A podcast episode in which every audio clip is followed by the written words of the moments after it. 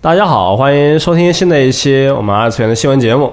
然后坐在我斜对面的是天叔，大家好，我是日天。今天呢，娜俩没来，然后坐在我右边的是新来集合办公室的二次元编辑雪哥。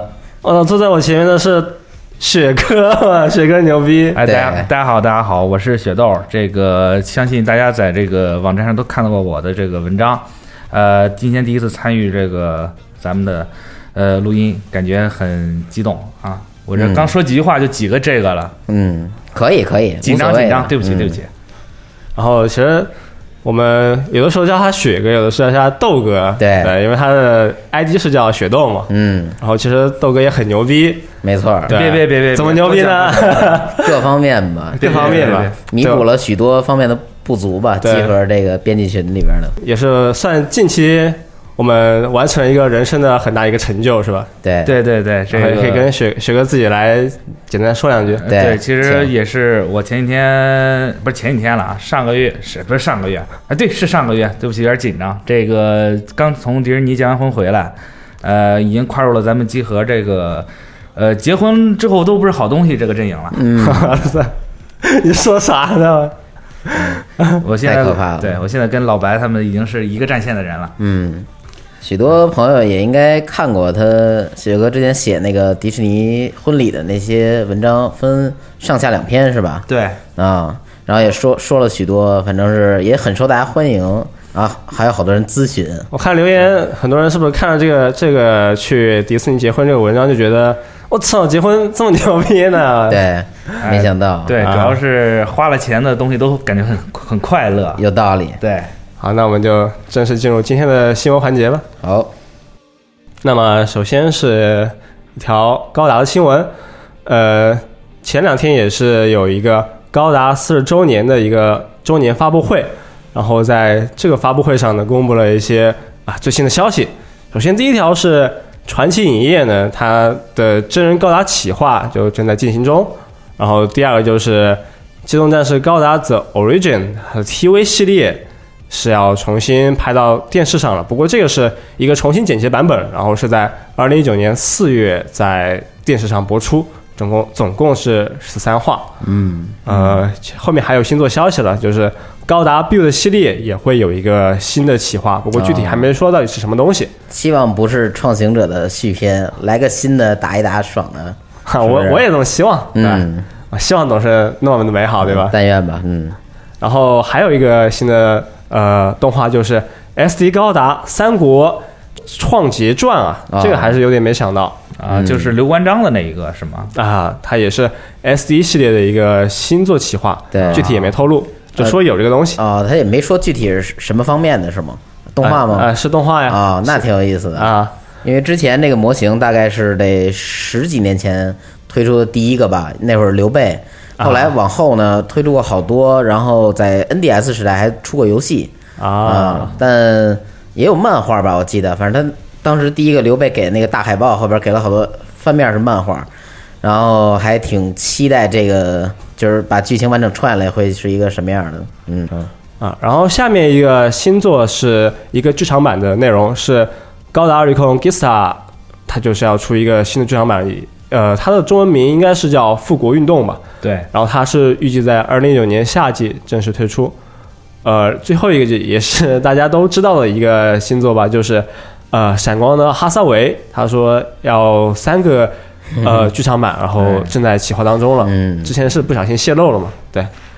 然后他四十周年就总共公布了这么多内容，最后还是说了一呃说了一个什么呢？说了一个那个实体的高达的一个呃企划内容，就说我们要开发一个实体的十八米的高达，然后也会在横滨建立一个新的这个高达相关的景点。对，对我听说这个高达是可动的，对啊，这个就非常厉害了啊！之前在台场看的那些高达，也就是最多是头不能动，这次新的那个独角兽也只是脸部跟那个天线可以变。啊。要真的，当时就是想，如果真的能动起来的话，那应该是什么样的效果？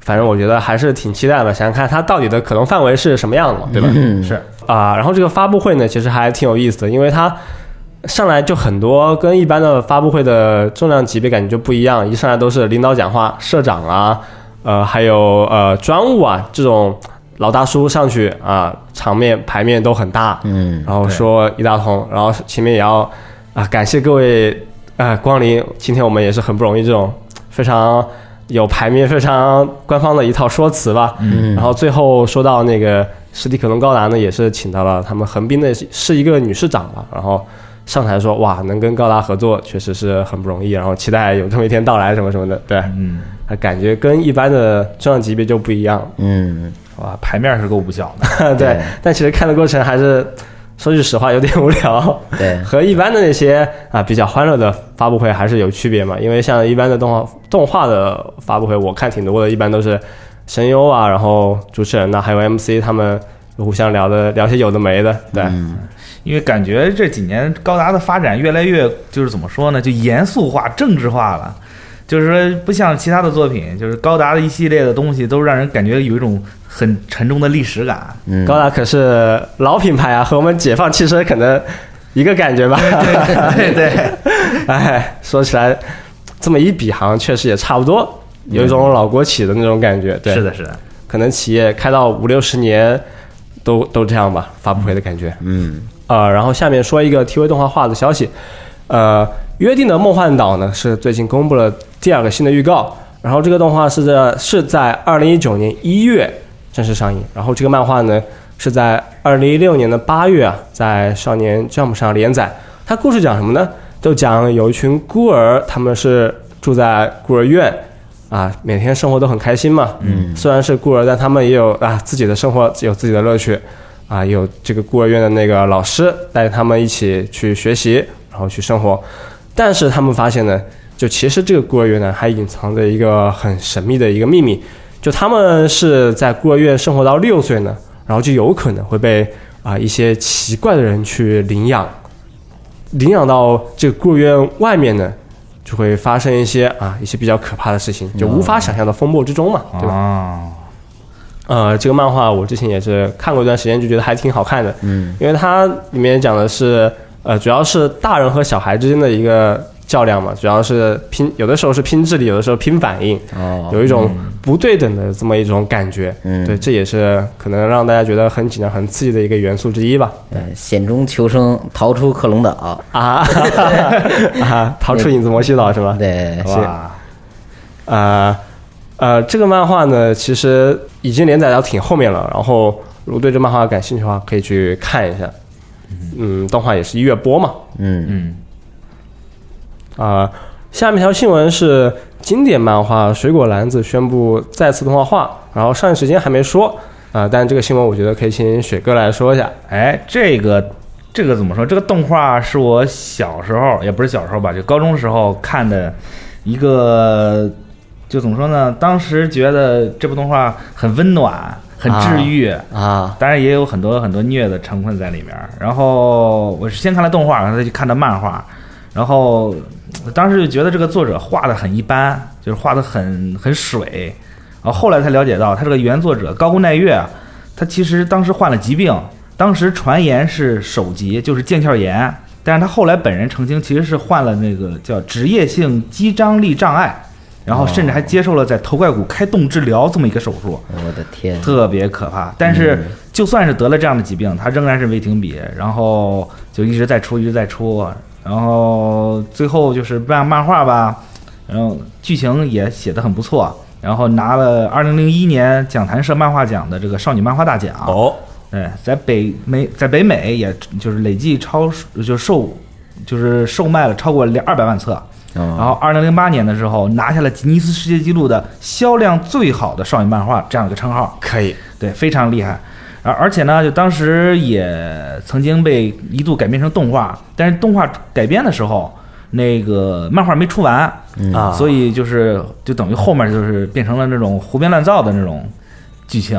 嗯，但是因为当时的导演原创嘛，怎么对原创胡编乱造？对不起，对不起，啊，很有对注意你的说辞。得注意我的说辞。然后当时的导演是谁？是非常有名的大地丙太郎，他所指导的。所以说这个动画吧，还被他改编的意外的很好看，而且特别特别就是经典的就是他的片头曲是已故的作曲家冈崎丽子哎写的《For Fruit Basket》，但是后来因为疾病不幸逝世，所以这个也就成为绝唱了。呃，这次这个新的这个剧场版，这剧不是剧场版，TV 版呢是由这个高奈月本人亲自担当总监修，而而且这个已经时隔十八年了嘛，不知道这个动画还不会给人一种这个当年的那种温暖的感觉。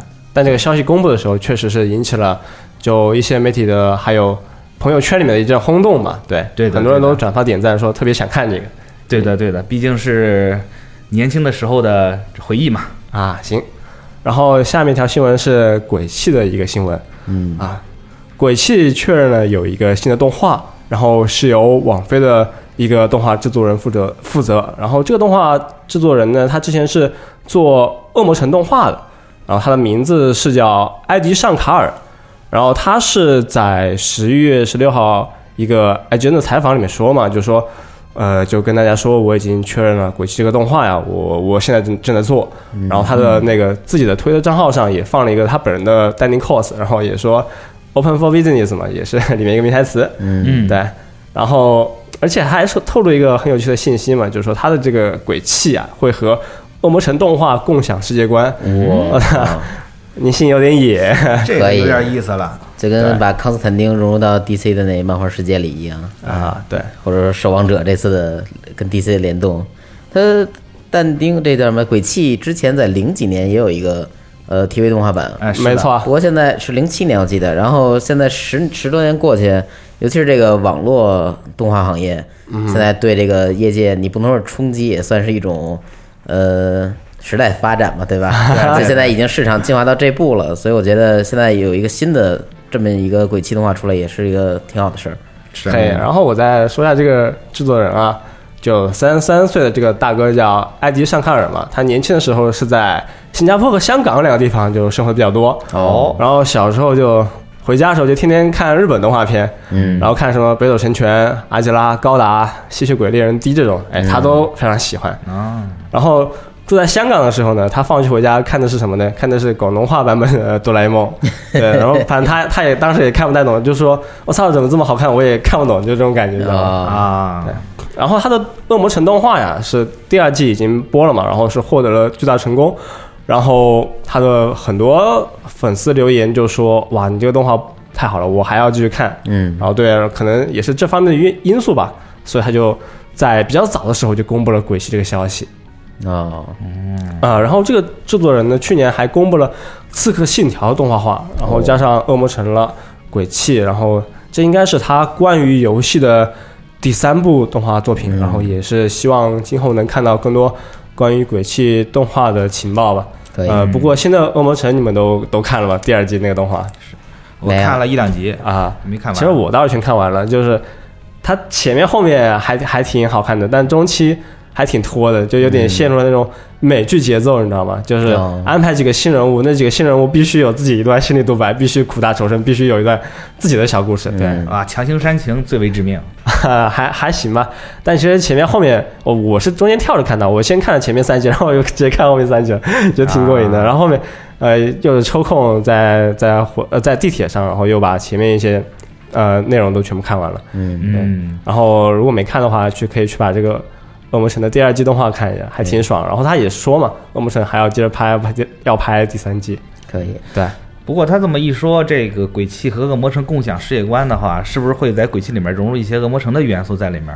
可能会在一些细节方面未可知呢对对，嗯，不过这次也没有说鬼泣它到底是要以哪一部作为主线剧情是啊，还没说嘛，就现在就很早，他就说我要拍这个了。啊？那等出来还早着呢。对，呃，然后也是可能因为这个《恶魔城》受到评价比较好吧，然后网飞也是确定动画市场方面呢会有新的作品，包括《环太平洋》副本，呃，很多的动画剧集都在制作当中。嗯嗯呃，然后也可以跟大家介绍一下，总共有五部动画作品。呃，《环太平洋》呢是呃这个动画剧集呢讲的是呃一对兄妹，然后他们驾驶的是一个啊、被废弃的一个破旧的一个机甲，然后在一个很危险的地方去找到自己失踪的父母。然后这次请到的编剧是《雷神三》的一个编剧大哥，还有负责《X 战警：进化》的一个编剧大哥啊哦，他们共同合作去把这个剧情给大家弄一弄。对，哦，然后《环太平洋》，我觉得他《环太平洋》就是应该拍个动画嘛，我心里是这么觉得的。而且要拍成古力特那种才带劲。啊、然后他当时就确认这个消息之后嘛，我看那个大张老师也是转这个推特说，可以，我也很我也很期待《环太平洋》这个作品，哦，牛逼嗯，牛逼！啊、然后副本呢，副本是一个算是比较对著名的科幻作品，然后它的作者是理查德·摩根啊，然后今年也是拍了美剧嘛，对吧？嗯然后他已经确认第二季要播了，呃，然后动画版的话。呃，动画版的编剧是由参加过《新牛仔》和《混沌武士》的佐藤大江，然后和另外一位编剧共同参与剧本制作。然后怎么讲呢？我觉得科幻是网飞很喜欢的一个题材，哎，对，然后也看看这个动画版本会拍成拍成什么样。对，呃，另外一个他还找了一个日本的那个漫画作品动画化，它的名字叫《从龙的卡加斯特尔》。然后这次负责这个作品的动画化的是推出过很多名作的冈纵来负责，然后导演是 找到了千明孝一啊，这个导演曾经做过《最终流放》和《全金属狂潮》。啊，呃，这个故事其实还是非常网飞喜欢的那种故事情节吧。嗯，就说是未来啊，二一二五年，然后世界上有一种神秘的疾病叫卡斯加特尔，也就是标题里面那个名字。然后得了这个疾病呢，人会变成怎么样呢？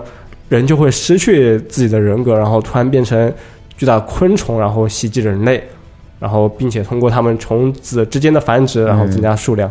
我靠，地球防卫军，要打虫子还行。哦，第一反应是火星异种，啊，然后，当人们意识到啊这个事情，这个疾病很危险的时候啊，已经是就全世界的人口啊，已经是三分之二都被吞噬之后的事情了。我靠，对才反应过来，对啊，这意识时间有点长。嗯，嗯，然后主角是呃一个除虫专家，哦然后听上去感觉刚刚也说地球防卫军嘛，嗯，还确实有点地球防卫军的意思，因为都是打巨大昆虫，然后都是数量很多。嗯，然后漫画其实它已经完结了，呃，有兴趣的话可以去翻那个漫画，然后我也蛮期待它这个动画能拍成什么样子。是的，桥本花鸟这个作者，他的画风我还是挺喜欢的。呃，然后下面再接着说，就是另一个网飞动画，它是找了一个日本的历史题材叫迷柱。然后这个如果玩过人王的话，可能会对这个角色有印象，因为他是织田信长手下的一个黑人武士，还挺牛逼的。嗯，对，然后在人王里面也是有他的一段故事情节吧。呃，然后负责这个迷柱啊动画制作的是 MAPPA，然后啊。MAPPA 的话负责过很多动画了，然后这个就不多说了。呃，然后这次参与制作的呢也是挺牛逼的，一个是导演过《乡下人大炮破坏者》的一个呃勒肖呃勒肖恩托马斯，还有参加过呃逃出绝命镇的一个勒凯斯斯坦菲尔，对，嗯然后感觉他请的人和 MAPPA 合作的话，好像还挺牛逼的。是的，MAPPA 的这个作画水平还是挺好的。之前看这个《尤利安 S》的时候就能感觉到，再加上这么一个怎怎么说比较豪华的阵容的话，那我觉得还是很有看点的。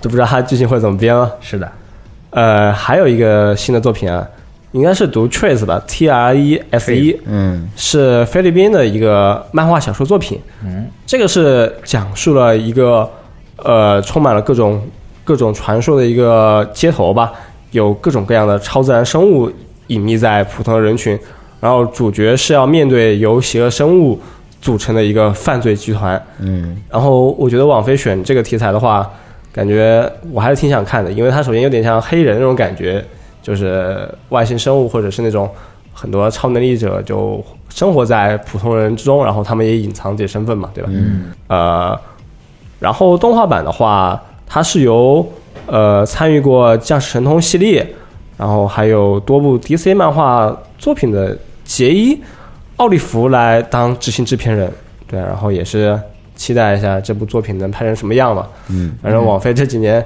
特别是在选动画作品题材上，都是选科幻类的，然后选一些偏有一些血腥暴力元素的。嗯，对，他可能就是想主打这个风格。你去现在去点开网飞的动画剧集那那一栏，感觉他推的也都是这一类作品。对，对，别人现在不太好做出来的，自己要能弄好，最起码这片市场就是能拿住了。是的，最近 Netflix 确实很懂啊。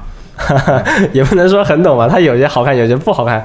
但反正就最近，如果你想找这个题材的话，你可能在网飞里面能找到他很多这种题材作品。嗯对，啊他也对，他也买了挺多这种能动画作品来播。是，呃，下面一条新闻是黑胶的一个新闻，就是黑胶啊，它是时隔四年半，然后终于出了漫画的新刊，是第十一卷。十一卷的话是在十一月十九号正式发售。除了漫画的普通版的话，还有限定版。限定版的话包括一个日历，包括一个莱维的爱枪的一个胸章，还有一个特制贴纸。又是限定版，它第十卷的时候我买过限定版，大概是一个大概可能咱以前上高中、初中美术书大小，嗯，那么一个，然后变厚一点的那种盒儿啊里边塞了也是乱七八糟一堆东西对，反正大概两三千日元嘛，对吧？对，差不多，然后我没记错的话，就第九卷到第十卷也是隔了快四年半。嗯，但是感觉他是不是以后都这个节奏啊？四年半疯了，我靠，出一卷，嗯，呃，然后除了有一些广告之外呢，他还出了一个比较特别的动画印象化的广告。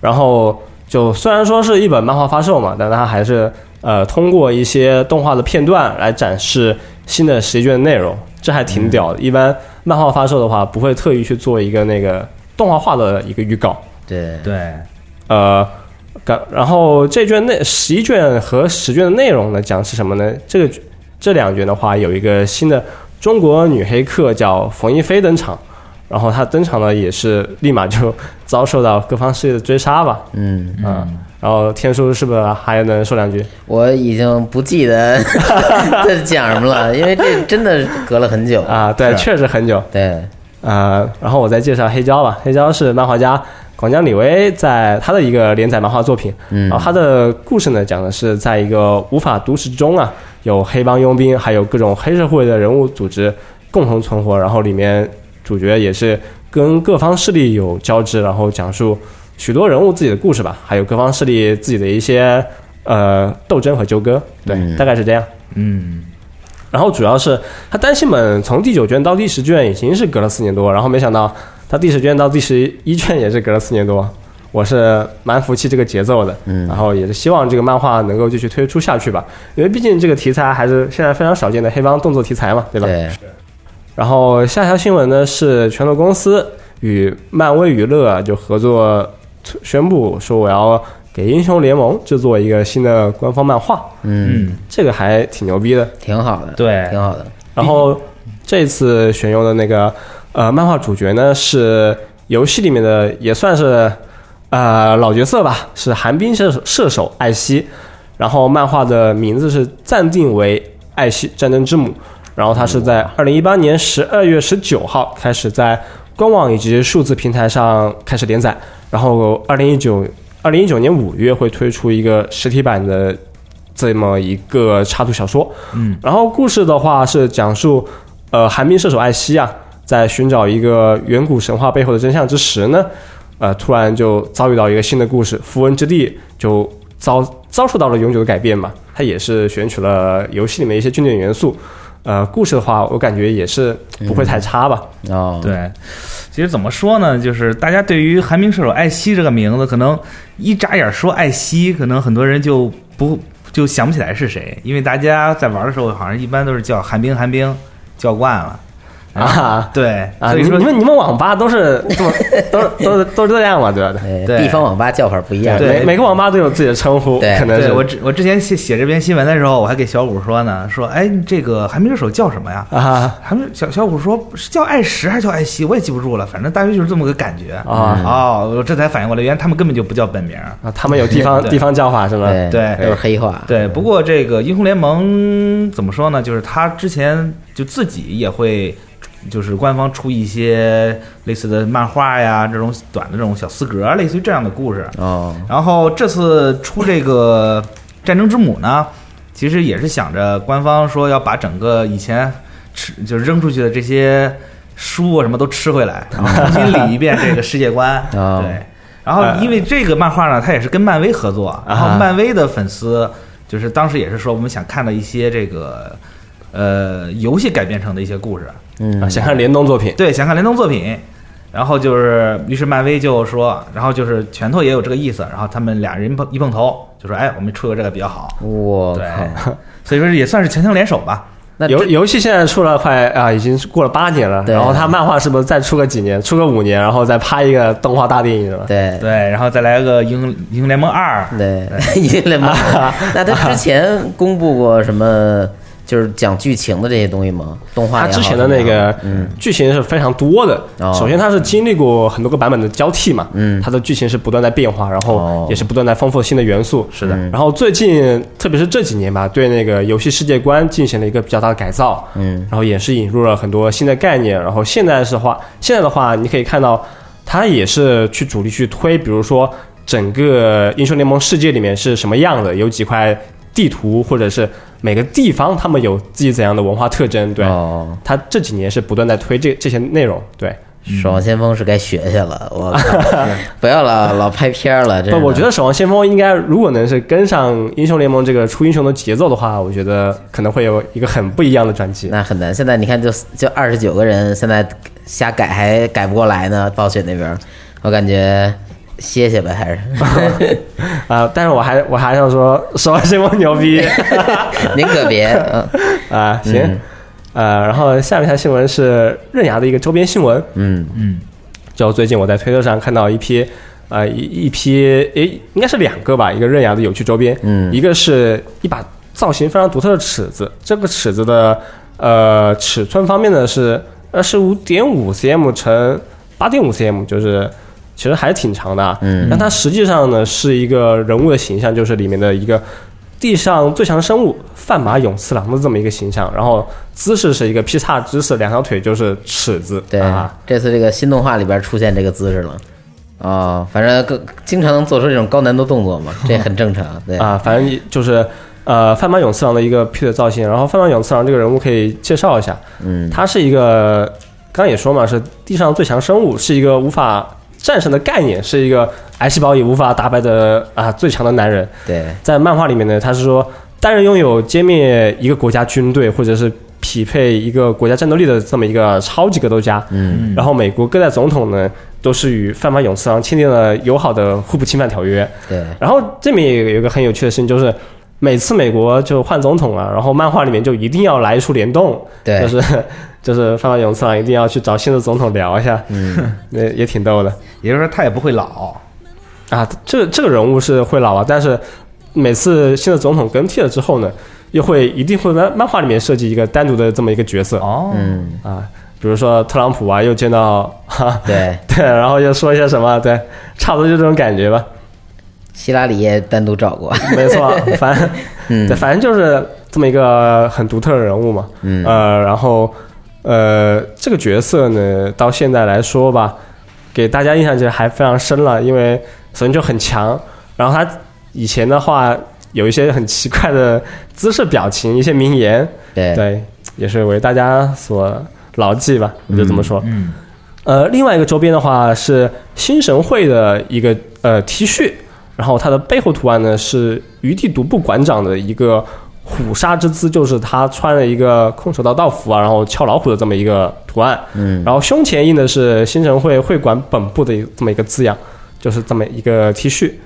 然后反正这两款周边的话，现在已经是开始预约了，然后是二零一九年三月正式发售。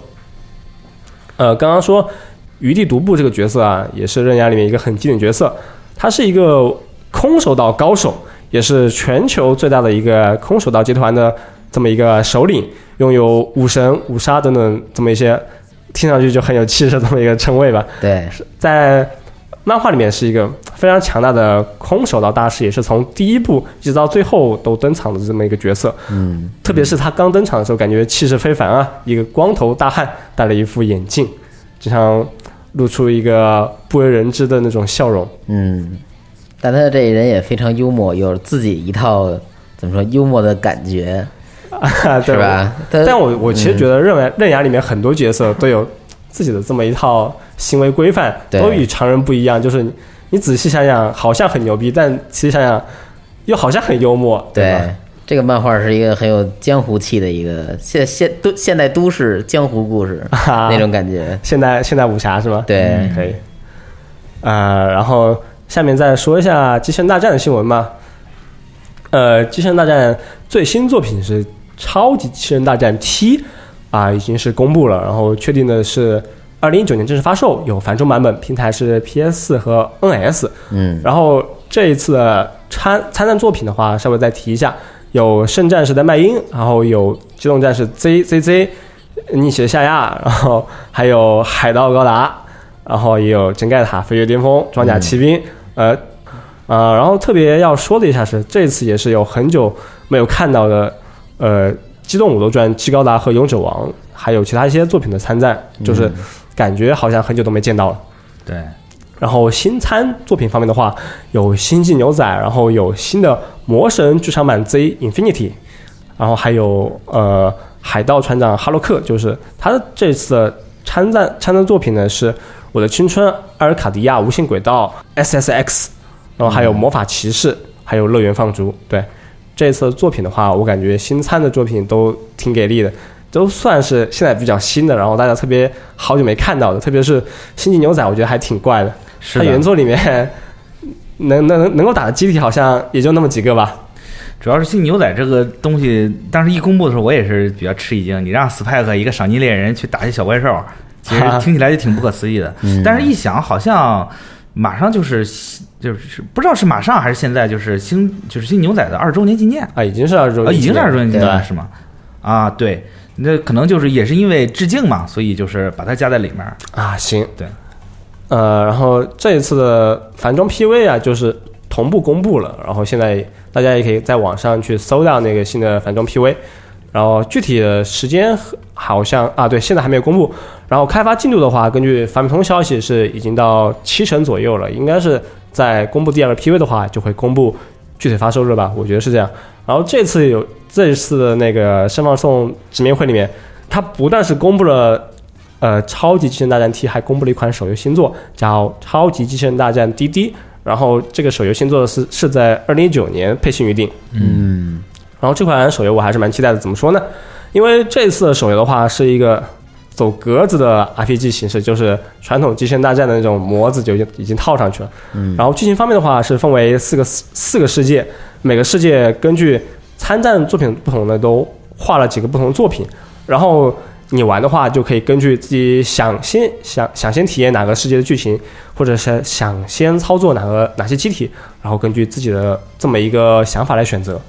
哦，对，而且这一次的话，回合制的方面也有变化，因为在传统的激战中是一个敌我回合嘛，就是我方机体全部走完，然后才是敌方回合。然后这一次的手游的话，是根据速度来决定的这么一个呃回合制，就是速度快的话能先先动宝可梦，我靠，嗯，啊，你你又开始了 对，啊。然后这一次的话，手游的话有一个 A 头技能嘛，就是自动战斗技能。嗯，我觉得手游它必须要有这个自动战斗技能。你说对哎对，嗯现在这几款游戏，你像我最近在玩的那个《少女歌剧》，然后还有刚出的《如龙》，都是有 auto 技能，你只要嗯点开了，然后你就泡上一杯茶，静静的看他们自己在努力就好了。可以，每个人都有自己努力的环境，有些人是在现实生活中，有的人是在手机里，是吗？是的牛逼！不过有这种这种自动战斗功能的游戏，基本也是可能会让人成为怎么说呢？呃，套路化，然后无脑那种感觉，收收菜游戏嘛，是是这意思，对，不过像是你像《机器人大战》这种比较重策略的，如果你开了自动的话，肯定就是就是 AI 的那个智能肯定不如人脑的智能，所以说它到时候的就是你像打仗的时候的收益肯定不如你自己纯手动。嗯。要想肯定到后面肯定会有什么类似于高难本儿这样的设置，嗯，您担心的也没错啊，对？吧？到时候还是得动脑。对，该手动还是要手动，对。呃，然后再说一下这一次机体收集环节，像是很多呃，无论是 SD 高达吧，还是激战之前的手游吧，嗯然后抽机体啊是里面一个很重要的元素。就很多人想抽到自己的机体，然后或者是想突破自己已有机体的话，都要去氪金、去抽卡、去转扭蛋、去抽自己想要的机体。然后这一次新的这个滴滴呢就不一样，哦，怎么说呢？因为这一次他就说所有的机体呀、都能够通过这个故事的进行全部收集到。就是刚刚开始说不是有四个世世界嘛，就是无论你从哪一个世界开始，反正如果是你玩到最后呢，就所有的机体你都是能够全部收集到的。哦，对，那么它的氪金点在哪里呢？这一次的氪金点就是说，它的机体上面有零件，然后如果你要想收集到比较强的零件的话，就需要去转扭蛋去氪金。哦，然后这些零件呢，也和那个每个机体的呃必杀技还有演出挂钩。也就是说呢，如果你有一个很中意的一个必杀技的画面，一个很有想看到的、反复想看到的一个破例特写，然后或者是有一个强烈的杀招的话呢，你可能就要动用一下你自己的小钱包去转转扭蛋了，大概就是这么一个事情。哎，这是营销鬼才，怎么说呢？就是说他这次我觉得还是合情合理吧。就是如果你一些就不想挑战高难，或者说只想收集一下机体、看看剧情的朋友们呢，嗯，那那那这个游戏的话就玩的很轻松了呀，嗯对吧？就是你平时看看机体，然后等一等官方发的那些奖励，去赚那些呃超那些必杀技或者零件，嗯，然后如果你是实在想充钱，我就我看见激战我就受不了，我必须 给你送点钱那种大哥们，对你也找到一个合理消费的方式。是。不过你刚才说所有机体都可以解锁，然后配配件儿是需要抽的，然后又说配件儿这东西装上之后可能会影响到呃实际的数值和动画演出。嗯，对所以我觉得会不会是那个机体是给你，但是比如说红莲二世给你一个，然后没有翅膀没有手，那你那只手就得去抽，啊会不会有这种情况？可能那个必杀技的话，应该是这样这样一个安排吧。没准儿吧，我觉得应该是。呃，它里面也说嘛，就是不光是可以抽嘛，里面有一些报酬和奖励，可能是过关奖励什么的也会给。嗯然后这一次参战作品的，就手的参战作品，我就觉得是更加豪华的。然后首先它有恶魔人，有革命机，有高达铁血孤儿，有钢铁杰克，有高达 seed，，有露露修，有苍穹的苍穹的流星雷兹纳。嗯，对，就很多在之前没有登场过，或者是不可能登场的一些机体里面，在这个游戏里面好像又有一种新的可能。对，嗯，呃，在十二月十四号到十六号有一个线性的封测吧，然后感兴趣的朋友可以去官网申请资格。这一次的手游的话是有繁中版本的，就已经确定了。对，所以的话，我觉得我也一定要试一下，受不了了。哎，不过十四、十六咱可是在厦门核聚变呐。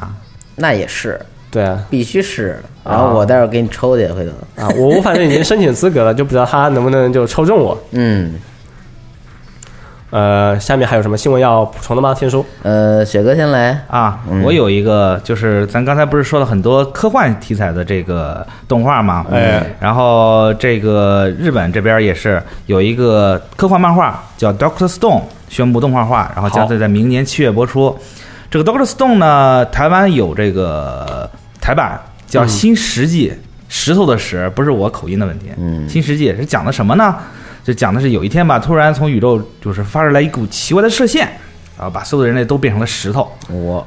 结果呢，虽然说变成石头，但是这个主人公叫食神千空，名字很有趣啊，也带石，食神，对，石头的石。然后十六岁，本作的主角，他以前是个这个科学宅，嗯。特别懂科学，对。然后呢，他在他被他也被石化了，但是在这个石化的时候呢，他仍然就是保持了这个意识，而且他能冷静的用秒来计算时间，来推算外界的变化。哇对，然后来维持自己的意识，然后知道，然后就是数千年以后，然后他从石化就状态中就觉醒了过来，然后呢，就因为他懂些科学嘛，所以他就决心从零开始重建人类文明这么一个故事。对，听起来特别像时钟那个胶胶州里边的铸钟人，嗯，然而并不是。对不起，他没有什么超能力，他只有一个很牛逼的大脑。我靠，对。凭自己一个人重建这个世界，不，他还有很多好小伙伴儿就在其中也觉醒了。哦，但是基本上大家都是从零开始，嗯，对，从蛮荒时代一点一点建立起来自己的文明。有点意思，对，社会发展缩影，嗯。对我我现在还没有看到最新的话，反正我记得我最开始看的时候，他们还是就还是跟原始人互相交流嘛，哎，然后是的，是的，表演各种科学小技巧。对。思。其实很有意思。这这个漫画的这个作者，他的画风也是比较有个性的那种。嗯，对，啊，如果就是大家对感兴趣的话，可以先读读漫画，因为漫画的发展现在现在已经挺靠后了。好，也没剧透到底靠后到什么程度。那不行，对，得有素质。嗯，行，那我来说几个模型，收个尾啊。啊，然后我说几个模型，意思全是恶魔姐模型。我操！嗯，来啊，这首先是咱们当时在核聚变的时候，就是咱们去广州那会儿，嗯去广州当天发的一个新闻，是这个 Revolver 的这个恶魔姐姐之前已经开定了。哦，这个模型呢是一个那个千叶恶魔状态坐姿的一个，呃，算是半跪吧，跪算什么？正坐也不算，对，反正卧那块儿吧，恶魔卧那块儿的一个姿势。行，对，嗯然后比例是一比八，全高呢约呃十五厘米，哎呦，不小呢。对，然后售价是一万四千二百日元，预计将于这个二零一九年八月发售。然后这个做这个模型这个原型师呢是叫 Nobuta。Nobuta 之前出过好多比较出名的所谓海景房啊，大家都说你很熟。对，比如说这个礼服版的 Saber Luta，它那个紫色礼服能换、哦能脱它那个这算什么坎肩和大裙子那个长裙的那个，啊，能换成短裙的那个。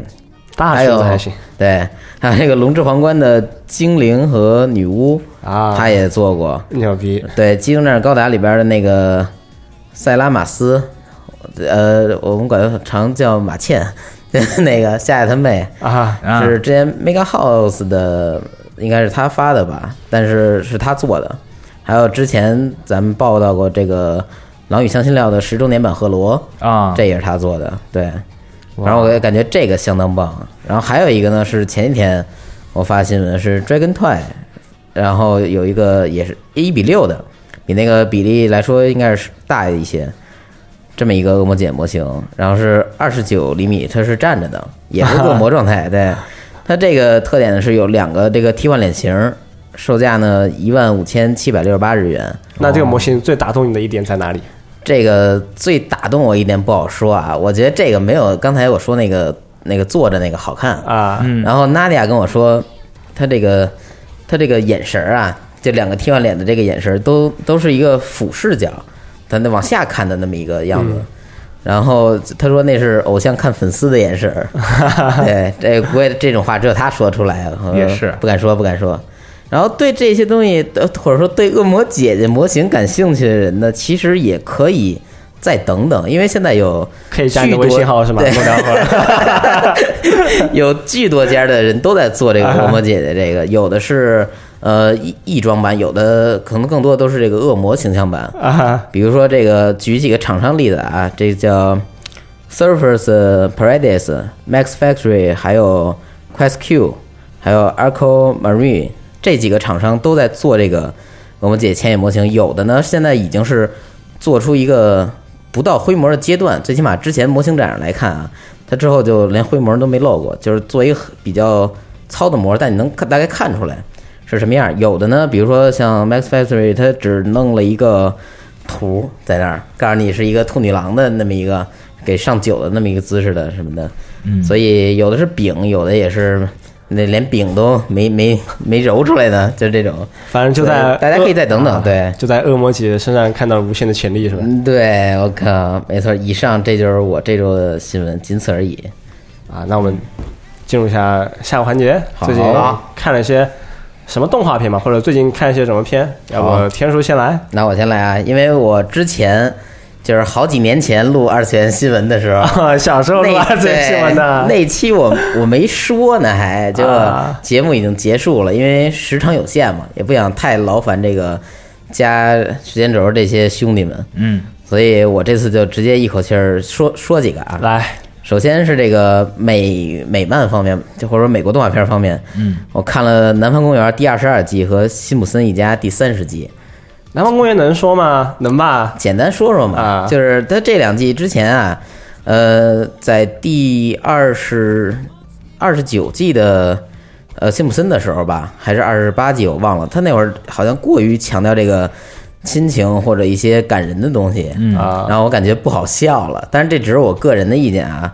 不过这次三十季呢还挺有意思的，就是因为辛普森这是算是算是合家欢的这么一个动画片儿，所以它不能像《南方公园》一样有那么大尺稍微大尺度那种玩笑或者什么的。对，但他辛普森这个魅力就是在于你大人小孩都能看，你大人和小孩看到东西却不一样，get 到点不一样，这是他有趣的地方。然后《南方公园》呢，之前二十二十一那会儿正赶上呃大选呀或者什么的，他可能过度强调这个当时社会上的一些正在发生的事儿。是所以然后他因此尤尤其是那第二十季，他赶工过于明显，我感觉没什么意思，而且他要想拍那种大长篇，这次二十二季呢，我感觉就是又回归以前那种单元剧，然后现在有点那个稍微可能跨个两集这这种的小的这种小长剧，就算是，但它基本还是切割开的，不像以前一季都讲一个大事儿，那样其实不是南方公园擅长的这种。行，嗯，啊，然后还看了一个是 Netflix 的那个《非凡公主希瑞》，现在已经出了。嘿，你终感觉于看了感觉怎么样？对我真看了他，我感觉他那个真正片儿看起来还没有他预告片儿好呢，做工。别啊但是这这只是做工而已，对。然后我觉得这个片儿啊，还是挺好看的。打动了你，对，最开始我根本不知道他上了，然后是在推特上看有好多画同人图的，很正常那种啊，很正常那种。啊然后，然后就看了看，我发现还挺有意思的。那里边好多女的，然后就一个男的，截止现在啊，主要角色就一个男的。然后那男的看着还有点有点跟小五似的，对，等于一帮姑娘跟小五的你那种说冒险故事，对，哇我好羡慕其实我刚看两集，就是他这个强调这个冒险这个元素吧，挺讲的挺好的，嗯，而且没有那么多特别俗套的，也是一个大人小孩都能看的那么一个片儿，而且我觉得怎么说呢，这个片儿吧，嗯，很适合做同人，同人创作，因为它有些感情啊，人之间的那种感觉留下的遐想空间比较大。然后现在也是一个从零开始讲的故事，等于你以前对这东西不了解，也可以直接看。啊，嗯，有兴趣的话可以看一看。然后你就特别有兴趣是吧？对我特别有兴趣。你是对哪个角色特别有兴趣呢？呃女主吧？啊，希瑞，对。然后好多人都说他为什么不像以前那样？我觉得完全没有必要。他就是一个做成这种画风了，然后你还想让他像以前长成那样，或者怎么怎么着？他现在讲的也不是那故事了，主要哦嗯，就等于重启了，对。明白了。截止现在看是这样的。然后我再讲一个啊，是日漫的这个，叫我喜欢的是小说里的你，然后也叫就直译啊，日文名直译过来就是我喜欢我妹，但不是，但那不是我妹，啊就是那意思。然后这里边呢，男主叫永健佑，然后他妹妹叫凉花儿。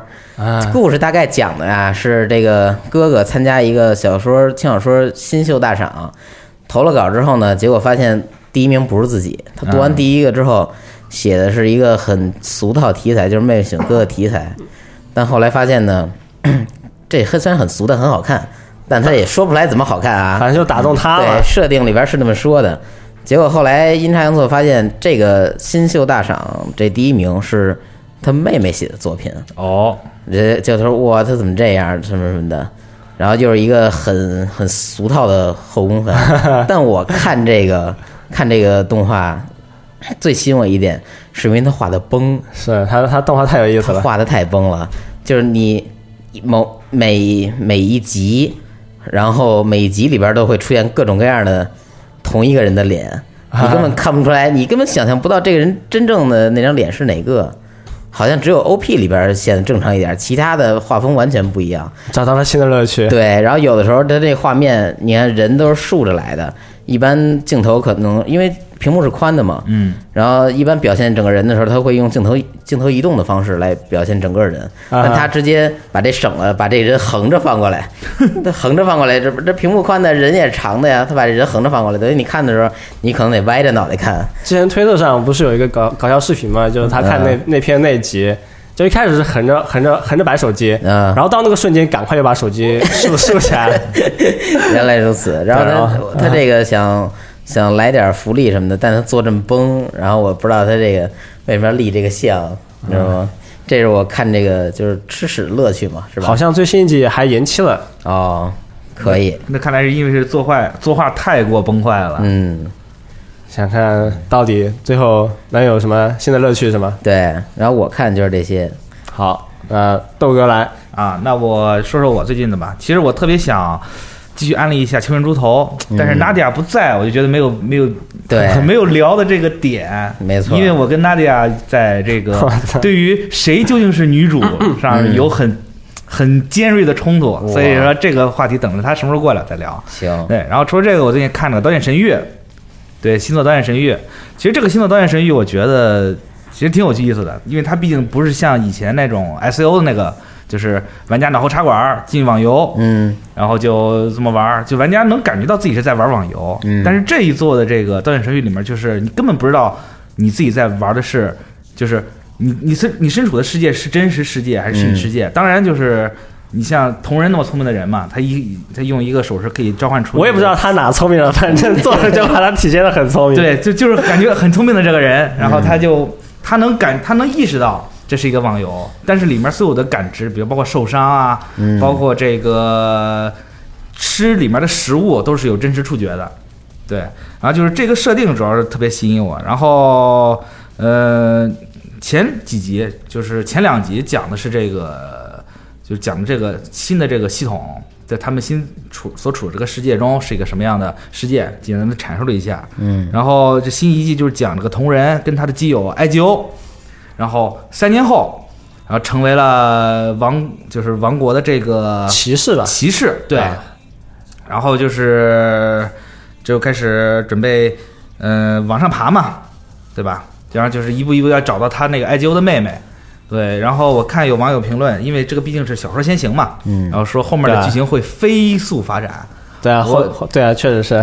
我不知道会怎么飞速发展，但是我觉得现在就动不动 三年后、五年后这种这种时间跨越度，我就特别，就感觉特别惊惊恐。嗯但其他这个动画做的还挺细致的，对这个动画做的挺挺非常细致，能够看到头发在动，还有能看到头发下面的阴影。哎，对，非常好。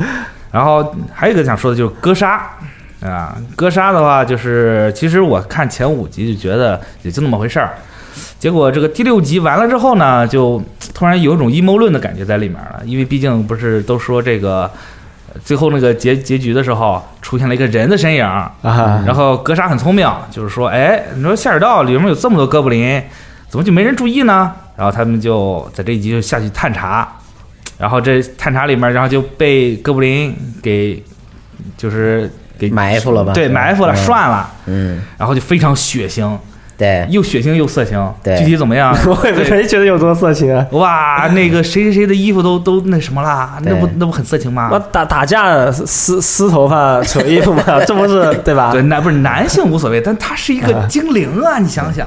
我们看土味打架也差不多有这种镜头。对，对，嗯但是其实还是因为人家是个精灵，所以这个感觉上就很就会很很很撩。对，然后撩到你了。对，但确实特别血腥，是真的。嗯。毕竟你看哥莎被那个算是哥布林王吧，算是个精精英哥布林，对，埋伏之后打成重伤，还差点团灭，女主也崩溃了。最后哥莎开启状态，对开启状态，底力火石场力，嗯，对，打完了，打完之后，但是这句话虽然说这个差点灭团，但是还是没有讲到核心点，嗯。说这个人类圈养这个哥布林到底是怎么回事儿。嗯所以说这倒是引起了我的兴趣，我觉得可以之后再看看。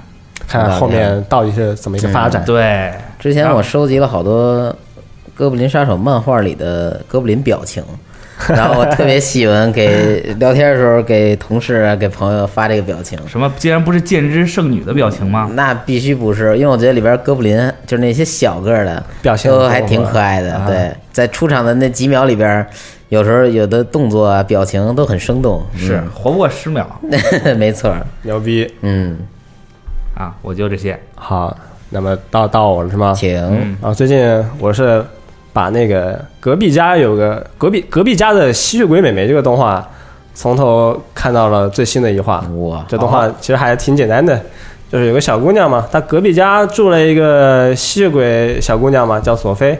然后这个小姑娘就开始了和这个吸血鬼小姑娘的同居生活，嗯，小两口过日子，就这么点意思，还挺好看的。被吸了吗？呃，没有，他那个吸血鬼，他就是一个生活在现代吸血鬼，然后平时呃要喝血什么的都是啊外卖、快递什么的。对哦，哇，对，活在现代生活嘛，要享受饿了么，还有享受百度外卖这种 便捷的，对快快捷的服务。可以，对，然后里面那个吸血鬼还挺喜欢上网的，就平时每每天晚上醒过来就是啊，笔记本先打开，然后那个点个外卖，然后上上网，对，大家就这种感觉。可以嗯，现代吸血鬼对，就是个宅吸血鬼，对，主要是讲一个小两口过日子的这么一个故事嗯啊。然后另外的话就看古力特嘛，然后古力特最近也是第六话和第七话故事就进行的很快，嗯然后在第六话里面嘛，然后有一个新的角色怪兽少女呢，就告诉了我们的主角响玉泰这个世界真相，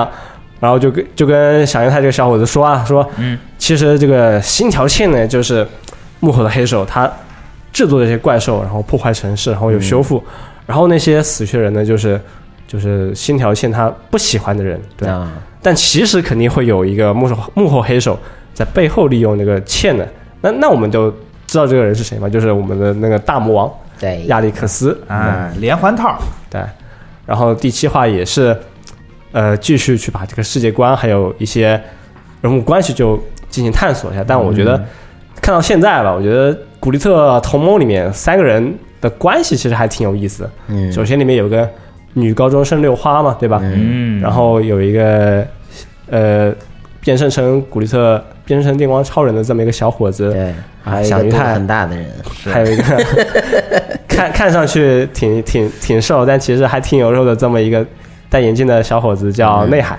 对，这三个人，这三这三个人的关系其实其实还挺有意思的。首先是这个六花呢，我觉得他其实最开始都不太在意古古力特同盟嘛，对吧？嗯嗯，他每天就是和自己的女同学出去玩，然后休息的时候就是玩手机啊，然后给自己的同学去啊聊聊微信啊，还有 QQ 啊，对吧？对然后和那个动画里的反派茜的关系也很好啊。然后最新一集呢，啊，最近的一集里面，六花还是捡了个小男孩叫安琪，然后还带回家洗澡，还挺牛逼的。嗯，好羡慕，这太那什么了，太随便了吧？这也对啊，当当猫当狗 捡的、啊，对啊，难道现在的日本女高中生已经开始这个会捡别人初中生回家回家玩吗？现在我在网上我都不敢看大家关于这个动画片的讨论，啊，怎么讲？真是捕风捉影啊！啊然后得出一个结论说啊，六花是不是那什么了？对然后那你要这么说，那最新一话里边他把它剪了，那算不算母爱泛滥呀？是不是？那就那那我觉得应该算不爱，反正就同情心挺好嘛。就对对对，但其实我觉得这个事情不太好。对 这大家大家就是啊可以克制一点。你怎么能随便在路上捡个小孩子回家呢？对对啊你应该去找公安对啊，是吧？然后里面古力特同盟里面另外一位眼镜小哥内海，我觉得这个人也挺有意思。嗯他平时呢，都都说是一个特别喜欢特摄剧的一个人，嗯，但在学校里面呢，跟自己同学都从来不聊这个。对。就我有这个爱好，我自己特喜欢，我平时生活里面也也非常爱，但我进入到学校里面就是另外一个状态。嗯，我觉得这个小伙子长大就变成那种社会人了，那肯定也是这种，呃就在公司里很正经，比较有然后下了班就只在自己的一没个错。生活圈里面展现自己的一面。日本好像的确也这样，然后他的塑造，我感觉也在动画片里最像一个人，嗯真正像个人，普通人。嗯，对他其实也是，我觉得还对特别有共鸣的一个人嘛，就是他喜欢这个茜嘛，就是里面那个对，胸比较大的小姑娘，但是他他但但他是单相思，嗯，也也不也不去表白，也不去跟旁边的人说，但是有人去聊这个茜的一些信息啊，他就会很在意，很偷听。对，然后呃，玉泰就跟他那个呃内海聊说茜是大魔王什么的，或者幕后黑手什么的，然后内海好像对也对这这个事情反应的比较大。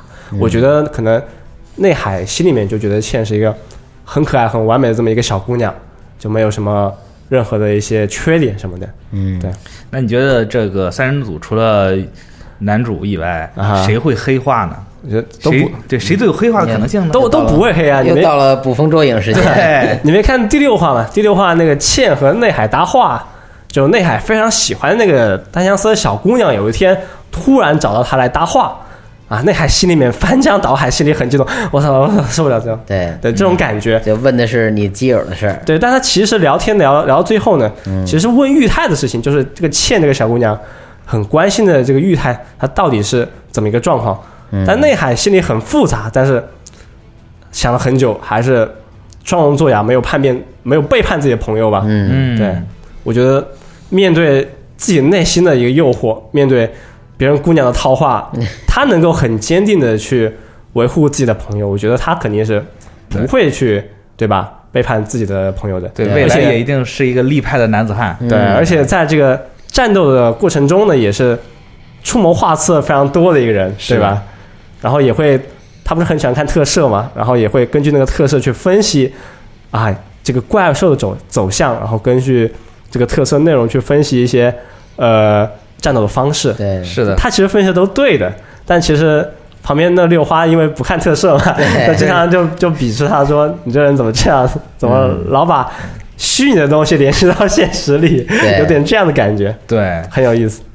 我但是我觉得六花可能是以后可能会变，可能会被人利用，或者是怎么样，也说不定。嗯但我觉得它里面两个人都跟那个倩的关系很好嘛，除了玉泰嗯，就跟那个倩的关系一般以外，他另外两个人其实都很在意和这个倩的关系。是，我觉得这可能也是以后剧情的一个转折的一个要点吧。哎嗯，对，而且玉泰这个人也是一个很坚定的小伙子，呃，最新一集也是倩跑到玉泰家里面跟你说要不要到我们这边来啊，就加入到我们这个怪兽联盟里面来啊，嗯，对，啊，还做一些很奇怪的姿势，往别人衣服都不换是吧？嗯。就往别人男孩子床上一躺，对，对，然后别人对他也很坚定啊，真性情，嗯，对，对不起，我也是不能背叛我的朋友。对。是，截止目前，现在集数算是把这个片儿刚开始时候的疑问基本都给解答了，嗯，但是呢，也挖了一点新坑，对，是吧？所以大家现在看的话也很 OK，嗯，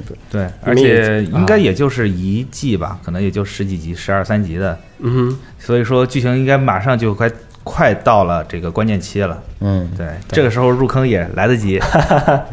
然后也想看看，除了这个一些致敬，还有特摄，还有机器人之外呢，他们这个人物关系之后会有怎样的变化？对，对呃，然后最近我还看个日剧叫《深夜的奇葩恋爱图鉴》啊，啊不知道大家有没有看过？就就三个小姑娘互相聊自己遇到男人的故事，也挺有意思的，我爱，就那种偏日式吐槽一点那种感觉吧。然后原作也有漫画嗯，对，我觉得可以借这个日剧去了解一下这个日本人的恋爱观是什么样啊。对他，毕竟跟咱们中国人谈恋爱还是有很明显的区别的。对，然后不过不过不过他们那那那边人物确实还挺漫画的，对吧？对，就有很明显的缺点和优点，然后就画面表现上很有意思，但你说真实不真实呢？那肯定是不真实的嘛，对吧？对，呃，很可惜啊，Nadia 没有参加我们这次节目，是她也是因为种种原因又错过了一次。然后刚刚我们聊古力特，聊青春猪头，他也是很有有很多自己想说的东西。他就我们在录节目之前，他说我好想说这两个东西，呃，你们一定要等我一下。然后今天下午又又发个信息说啊，对不起，我来不了。嗯，是，那我们可以下次期待一下 Nadia 最近看动画的一些自己的一些感受是，下次给 Nadia 录个专场吧。啊那那我哥怎么办？啊 四十二怎么办？啊！加个椅子，对那就一块儿来，对，一块儿来。四十二跟娜迪亚对谈吧。那我们这期节目就差不多就到这结束吧行，行，啊，那么各位就拜拜，好，各位拜拜，拜拜下次见。下次见。